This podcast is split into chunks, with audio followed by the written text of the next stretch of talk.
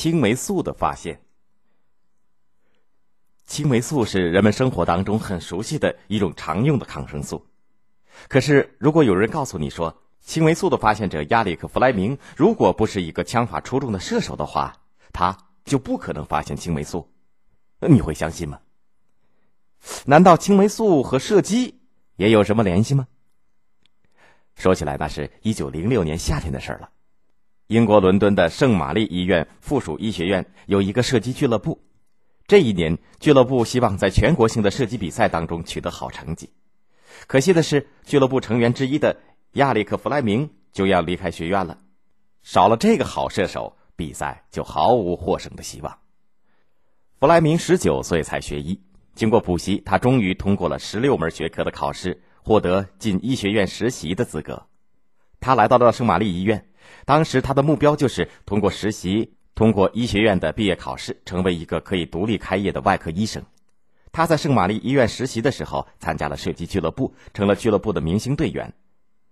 五年过去了，现在他已经通过了最后的考试，可以独立行医了。照理呢，他是该离开医院了。当然呢，他也想过留下来继续深造，但是呢，他实在无力支付这笔不小的学费。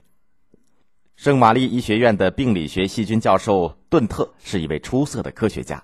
他的讲课深深地吸引着弗莱明，尽管弗莱明的志向是外科而不是细菌学。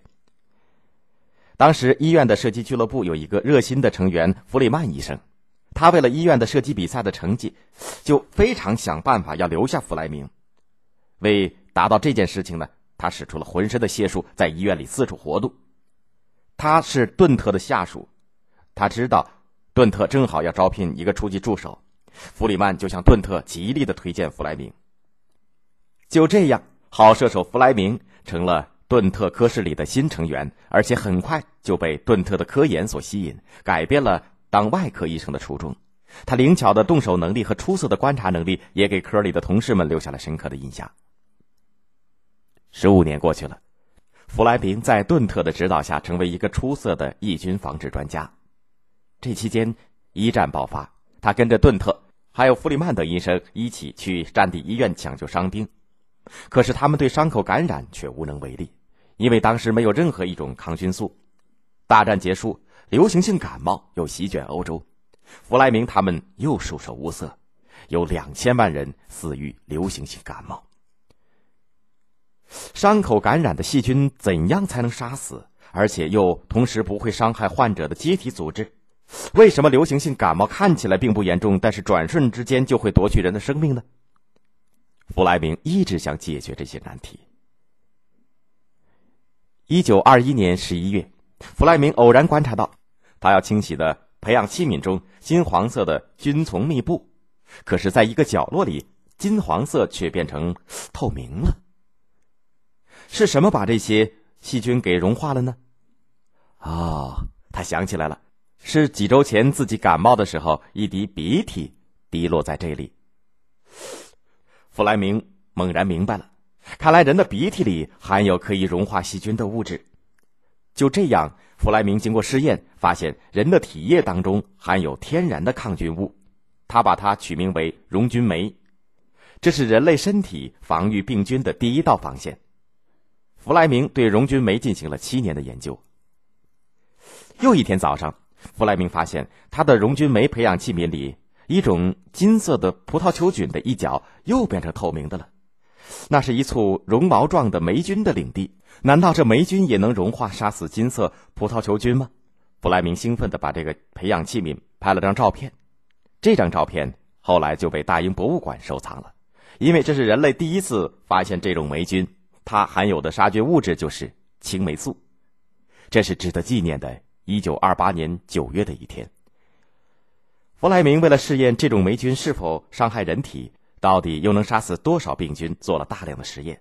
结果证明，青霉素不损害人体，当然了，除了一些对于青霉素过敏的人以外，并且菌液充分稀释以后，仍然能够杀死金色的葡萄球菌等过去许多医生对他们束手无策的危险的病菌。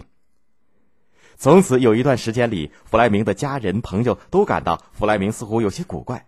他在各种旧衣服、破皮靴、烂鞋、陈年书画，还有各种会发霉的污物当中，以及日常会生霉菌的奶酪、果酱等食品当中，寻找各种各样的霉菌，把它们一一收集起来，放入培养器皿当中，看这些霉菌能不能像青霉素一样对病菌有杀灭能力。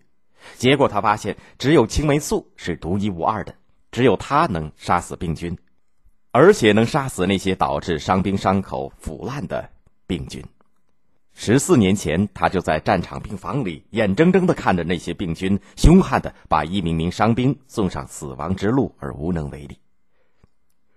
弗莱明的发现让医学界欢欣鼓舞，但是要把青霉素应用在实际的治疗当中，还有很长的路要走。一九三八年。牛津大学的细菌学专家弗洛里和钱恩也加入了对青霉素的研究工作当中。那时，谁要是来到牛津大学的威廉·邓恩病理学院的时候，就会大吃一惊。一个宽大的实验室里放满了油桶、食品罐头、饼干厅、家用浴缸、牛奶搅拌器、冰箱、图书馆的书架，还有医院用的便盆和垃圾箱。它们都用来培养青霉素。如果不做培养液的容器，它们就变成了放置容器的架子。弗洛里和钱恩需要大量的青霉素进行研究，并且解决青霉素的提纯难题。两年以后的八月，弗洛里和钱恩把他们在动物小白鼠身上进行青霉素实验的结果发表在一本医学期刊《刺血针》上。九月，一个年近六十的学者来到牛津大学的威廉·邓恩病理学院，他就是读了《刺血针》刊物以后来看看这里的实验情况的弗莱明。弗洛里热情的接待了他，给他做了介绍。弗莱明不多说话，只是用他的眼睛看看这儿，看看那儿，看起来似乎很平静。是否他不高兴了？弗洛里有些不明白。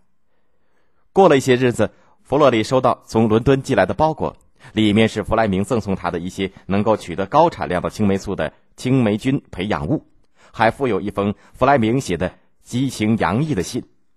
这些培养物是给你们的。我亲爱的同事们，你们可以从中提纯出活性要素，然后合成青霉素。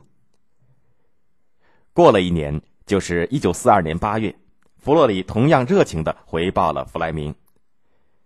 那时，弗莱明眼看圣玛丽医院收下了一个叫做兰伯特的病人，由于链球菌感染而患脑膜炎，即将死亡。他想用青霉素试一试，弗洛里就把自己实验室的全部青霉素都寄了过来。并且毫无保留的告诉弗莱明最佳的用药时间，这可是弗洛里反复试验的成果呀！而且这些药用完以后，短时间就不会再有。要生产出这些青霉素，光培养菌株就要几个月的时间。七天后，兰伯特转危为安。一个月以后，兰伯特完全康复，自己走出了医院大门。弗莱明和医院的医生护士高兴的几乎要狂呼了。正是弗莱明、弗洛里和钱恩的共同协作，使青霉素成为人类攻克病菌的利器。他们三个人在一九四四年共同获得诺贝尔医学奖。人们将不会忘记三位不计私利、苦心研究、不怕失败、齐心协作的科学家。也许弗莱明的发现出于偶然，当然，他留在圣玛丽医院也是偶然。可他的敏锐观察，以及他和弗洛里、钱恩无私合作的高尚品质，必定使他们在追求人生远大目标的道路上取得卓越的成就。